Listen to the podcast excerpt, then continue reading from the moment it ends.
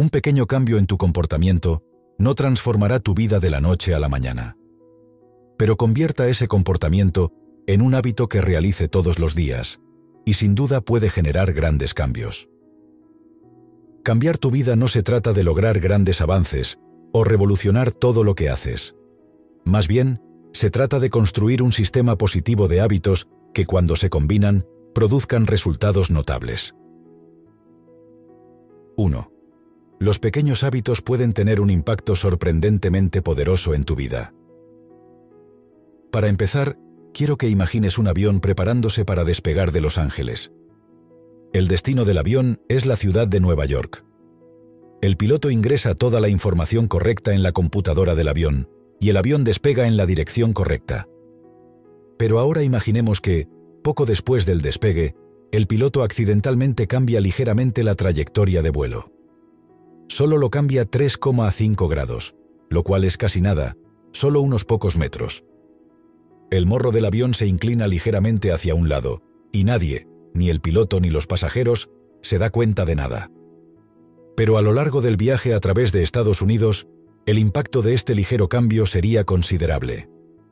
Al final de su viaje, los confundidos pasajeros, y aún más confundido el piloto, se encontrarían aterrizando en Washington, D.C., no en la ciudad de Nueva York. Entonces, ¿por qué te digo esto? Es porque, al igual que el piloto confundido, no notamos pequeños cambios en nuestras vidas. Los pequeños cambios dejan un impacto inmediato insignificante. Si hoy no estás en forma y sales a correr 20 minutos, mañana seguirás sin estar en forma. Si comes una pizza de tamaño familiar en la cena, no tendrás sobrepeso de la noche a la mañana. Pero si repetimos estos pequeños comportamientos día tras día, nuestras elecciones se traducen en resultados importantes. Come pizza todos los días, y probablemente habrás ganado un peso considerable después de un año. Sal a trotar durante 20 minutos todos los días, y eventualmente estarás más delgado y en forma, aunque no notes el cambio probablemente hayas descubierto la idea principal. Los pequeños hábitos pueden tener un impacto sorprendentemente poderoso en tu vida, y no necesariamente verás este impacto en tiempo real. Solo verás los resultados de tus hábitos después de un tiempo. Ahora sabemos que no ver el impacto de sus esfuerzos puede resultar desalentador. Si esto le sucede a usted, si se siente desanimado por la falta de un cambio positivo inmediato, entonces es importante tratar de concentrarse en su trayectoria actual en lugar de en sus resultados actuales. Digamos que tienes poco dinero en el banco, pero estás ahorrando algo cada mes. Es posible que sus resultados actuales no sean tan buenos. Sus ahorros aún son bastante pequeños. Pero puede estar seguro de que su trayectoria es la correcta. Continúe en esta dirección, y en unos meses o en unos años notará una mejora importante. Cuando la falta de progreso percibido te deprima, recuerda que estás haciendo lo correcto y que te estás moviendo en la dirección correcta. Pero, ¿cómo encaminarse por el camino correcto? Necesitas desarrollar hábitos. 2. Los hábitos son comportamientos automatizados que hemos aprendido de la experiencia. Cuando entras en una habitación oscura, no piensas en qué hacer a continuación. Instintivamente buscas un interruptor de luz. Alcanzar el interruptor de la luz es un hábito. Es un comportamiento que has repetido tantas veces que ahora ocurre automáticamente. Hábitos como este dominan nuestras vidas, desde cepillarnos los dientes hasta conducir nuestro coche. Son inmensamente poderosos. Pero ¿cómo se forman? En el siglo XIX, un psicólogo llamado Edward Thorndike intentó responder a esta pregunta. Primero, colocó unos gatos dentro de una caja negra. Luego, calculó cuánto tiempo les llevó escapar. Para empezar, cada gato se comportó exactamente como se esperaría cuando se lo colocó dentro de una caja. Buscó desesperadamente una forma de escapar. Olió y tocó las esquinas. Arañó las paredes.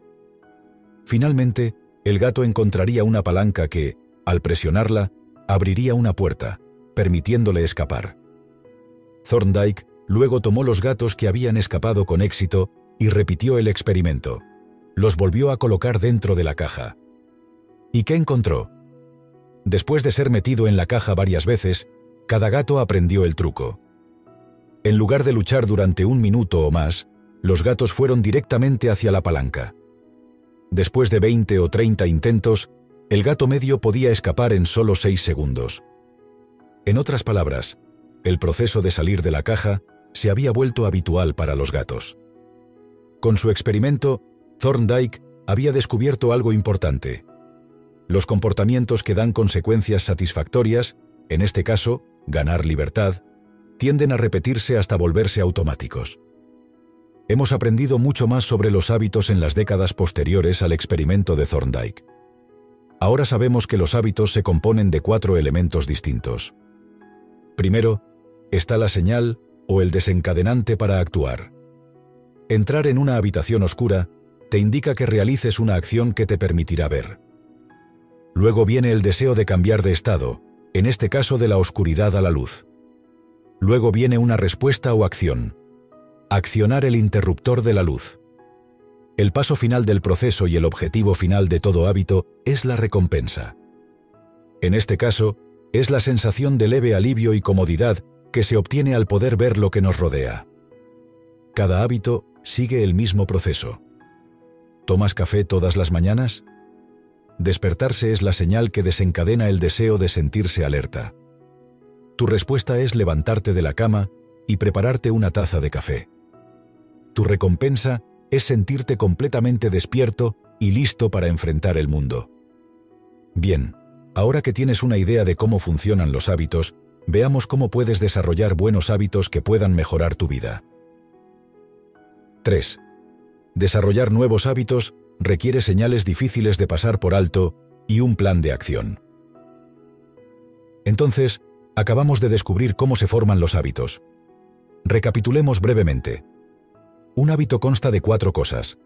Una señal, un desencadenante que te lleva a actuar, un antojo, un deseo que quieres lograr, una respuesta, la acción del hábito mismo, y una recompensa, el sentimiento positivo que se obtiene al completar el hábito. Una vez que sepa cómo funcionan, puede comenzar a modificar el proceso de formación de hábitos para lograr que se mantengan hábitos buenos y productivos.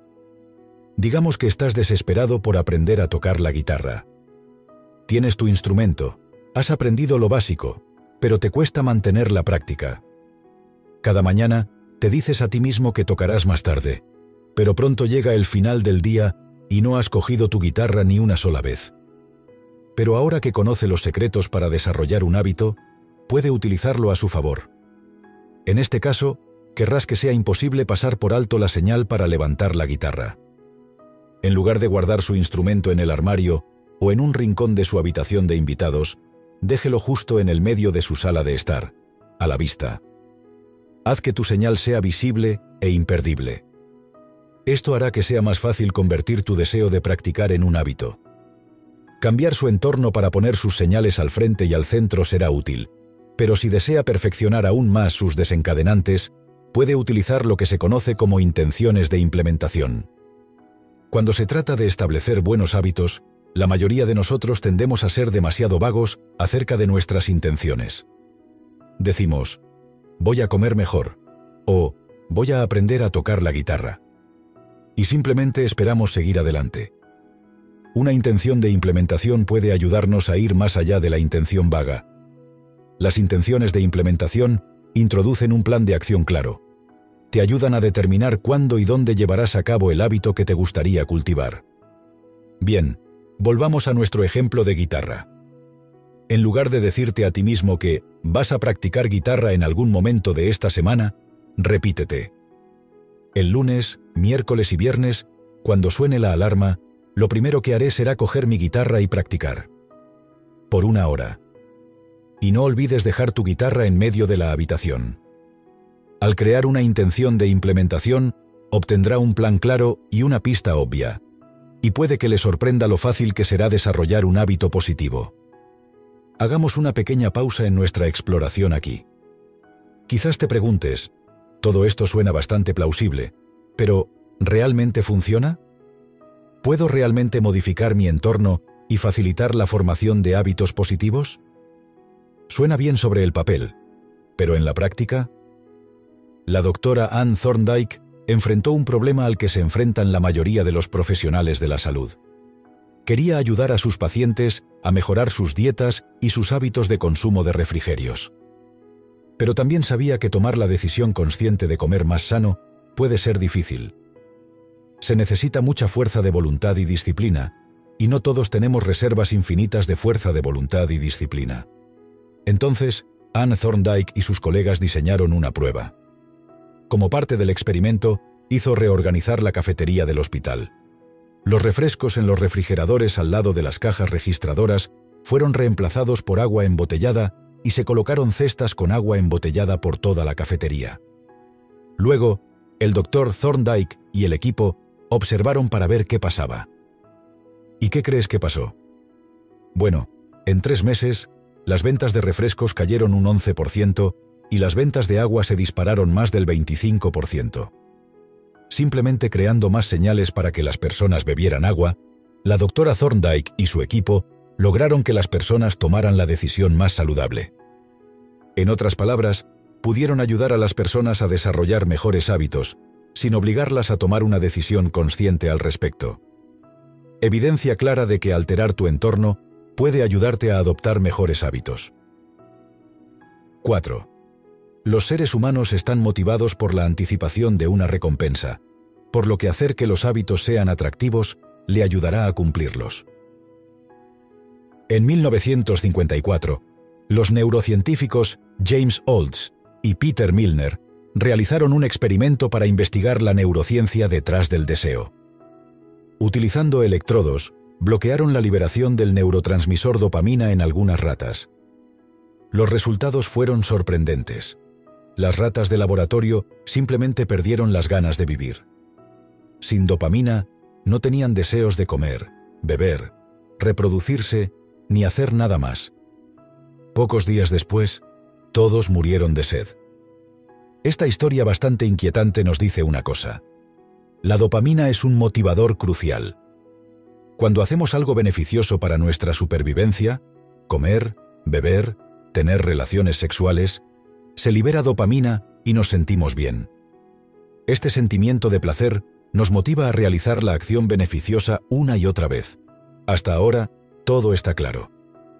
Pero ¿qué tiene esto que ver con la creación de hábitos? Bueno, en realidad no tenemos que realizar ninguna actividad placentera para recibir la dosis de dopamina. La mera anticipación de hacer algo placentero es suficiente para que la dopamina fluya. En el sistema de recompensa del cerebro, desear algo está a la par con obtener algo. Podemos aprovechar esto. Al desarrollar nuestro nuevo hábito, si lo convertimos en algo que esperamos con ansias, será mucho más probable que lo cumplamos y lo hagamos. Aquí es donde me gustaría presentarles el concepto de agrupación de tentaciones. La combinación de tentaciones es donde tomas un comportamiento que consideras importante pero poco atractivo y lo vinculas con un comportamiento que te atrae. Así es como puedes utilizar la dopamina a tu favor al desarrollar un nuevo hábito. Por ejemplo, si necesitas hacer ejercicio, pero quieres ponerte al día con los últimos chismes, puedes comprometerte a leer solo revistas mientras estés en el gimnasio. O si quieres ver deportes, pero necesitas hacer llamadas de ventas, prométete media hora de ESPN después de hablar con tu décimo prospecto. Simplemente encuentre una manera de hacer que esas tareas poco atractivas pero importantes sean agradables y estará navegando por una ola de dopamina y creando hábitos positivos al mismo tiempo. 5. Si desea desarrollar un nuevo hábito, hágalo lo más fácil de adoptar posible. Hacer que un hábito sea placentero es una forma segura de hacerlo perdurar. Otra forma de piratear el proceso de creación de hábitos es hacerlo fácil. Los comportamientos fáciles dominan nuestras vidas. Navegamos por las redes sociales o masticamos una bolsa de patatas fritas porque son cosas fáciles de hacer. Por otro lado, hacer 100 flexiones o estudiar mandarín es bastante difícil y requiere mucho esfuerzo. Por eso no nos sentimos atraídos por el ejercicio intensivo o el aprendizaje de idiomas en nuestro tiempo libre. Al hacer que nuestros comportamientos deseados sean lo más fáciles posible, tenemos más posibilidades de convertirlos en un hábito. Y la buena noticia es que hay varias maneras de lograrlo. La primera forma es reduciendo la fricción. Esto es lo que significa. La esposa del autor nunca pierde la ocasión de enviar una tarjeta. Y hay una razón clara para esto. Tiene en casa una caja de tarjetas de felicitación, clasificadas según la ocasión. Este poco de preparación hace que sea más fácil enviar felicitaciones, condolencias o lo que sea necesario. No tiene que salir a comprar una tarjeta cuando alguien se casa o consigue un nuevo trabajo, y esto reduce la fricción que implica enviar una. La fricción es un proceso bidireccional. Puedes reducir la fricción para convertir un comportamiento beneficioso en un hábito, pero también puedes aumentar la fricción si quieres acabar con un mal hábito. Así que, si quieres perder menos tiempo delante del televisor, desenchúfalo y quítale las pilas al mando. Esto introducirá suficiente fricción para garantizar que solo mires cuando realmente quieras. El segundo truco para facilitar el hábito a largo plazo es la llamada regla de los dos minutos. Esta es una manera de hacer que cualquier actividad nueva parezca manejable. El principio es que cualquier comportamiento puede convertirse en un hábito que se puede realizar en dos minutos. Entonces, si quieres leer más, no te comprometas a leer un libro cada semana. En su lugar, adquiera el hábito de leer dos páginas por noche. O si quieres correr un maratón, comprométete a simplemente ponerte tu equipo para correr todos los días después del trabajo. La regla de los dos minutos es una forma de desarrollar hábitos fácilmente alcanzables, pequeños logros que pueden llevarte a cosas más grandes. Una vez que te hayas puesto las zapatillas para correr, probablemente saldrás a correr. Una vez que haya leído dos páginas, probablemente continuará. Simplemente comenzar es el primer y más importante paso para hacer algo. 6. Hacer que sus hábitos le resulten inmediatamente satisfactorios es esencial para lograr un cambio de comportamiento eficaz. En la década de 1990, Stephen Luby trabajaba en un barrio de Karachi, Pakistán, y era excelente en su trabajo. Redujo la diarrea entre los niños locales en un enorme 52%. También redujo las tasas de neumonía en un 48% y la tasa de infecciones de la piel en un 35%. Entonces, ¿cuál era su secreto? Buen jabón. Sí, es cierto, los enormes logros de Luby en materia de salud pública fueron el resultado de un buen jabón. Luby sabía que el lavado de manos y el saneamiento básico eran esenciales para reducir las enfermedades. Los lugareños también lo entendieron. Pero simplemente no estaban convirtiendo su conocimiento en un hábito. Todo cambió cuando Luby trabajó con Procter ⁇ Gamble para introducir un jabón premium en el vecindario de forma gratuita. De la noche a la mañana, lavarse las manos se convirtió en una experiencia satisfactoria. El nuevo jabón hacía espuma fácilmente y olía delicioso. De repente, todos se estaban lavando las manos porque ahora era una actividad placentera. La historia de Stephen Luby ilustra la regla final y más importante para el cambio de comportamiento. Los hábitos deben ser satisfactorios. Hacer que los buenos comportamientos sean satisfactorios puede resultar difícil. Esto se debe a la evolución humana. Hoy vivimos en lo que se conoce como un entorno de retorno retrasado. Llegas a la oficina hoy, pero la devolución, un cheque de pago, no llega hasta fin de mes. Vas al gimnasio por la mañana, pero no pierdes peso de la noche a la mañana. Desafortunadamente, nuestros cerebros evolucionaron para hacer frente a un entorno de retorno inmediato. Nuestros ancestros lejanos no pensaban en retornos a largo plazo como ahorrar para la jubilación o seguir una dieta.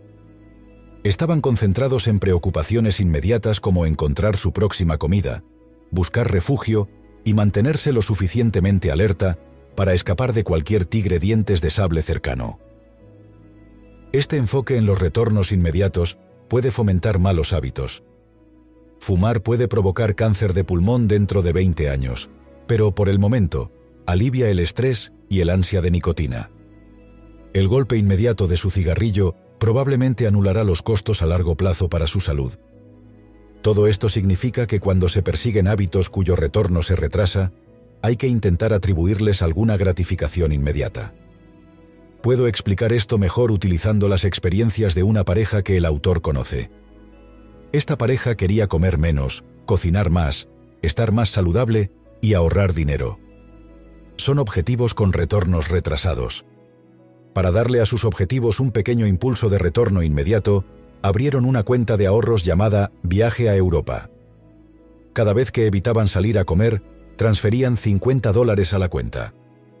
La satisfacción a corto plazo de ver 50 dólares en esa cuenta de ahorros les proporcionó la gratificación inmediata que necesitaban para mantenerse encaminados hacia la recompensa definitiva a más largo plazo. 7. Cree un marco para mantener sus hábitos encaminados, utilizando rastreadores y contratos. Bien, hemos aprendido cómo desarrollar buenos hábitos. Pero por muy placenteros y satisfactorios que hagamos nuestros hábitos, es posible que aún así no logremos mantenerlos. Un truco sencillo para lograr que los nuevos hábitos se mantengan se llama seguimiento de hábitos. A lo largo de la historia, muchas personas han logrado llevar un registro de sus hábitos. Uno de los más conocidos es Benjamin Franklin. Desde los 20 años, Franklin llevó un cuaderno donde anotaba la adhesión a 13 virtudes personales.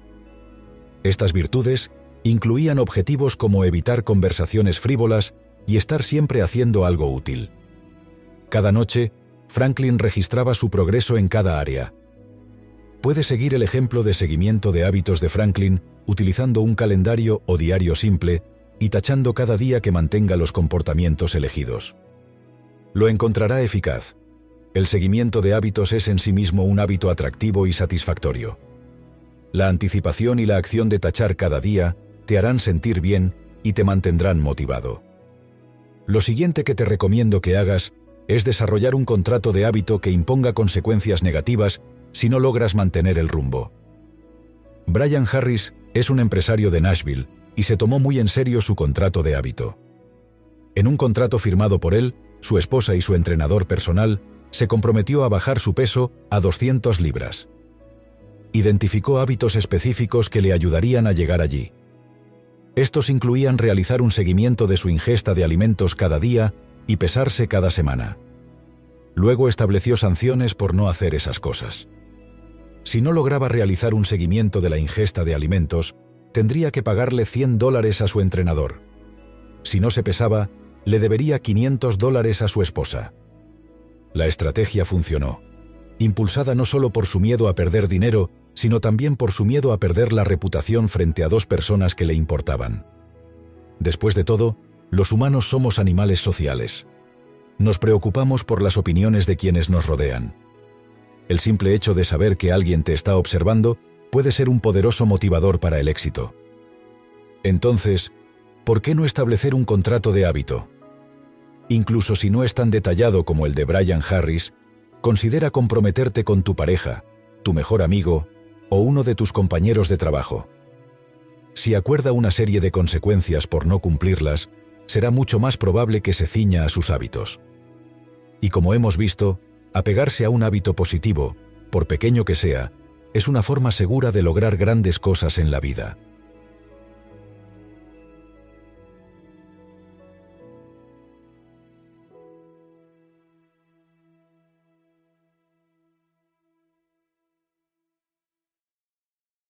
Os pido un favor que me sigáis en mi canal de YouTube Mente-Presocrática. Para seguir en el camino del desarrollo personal,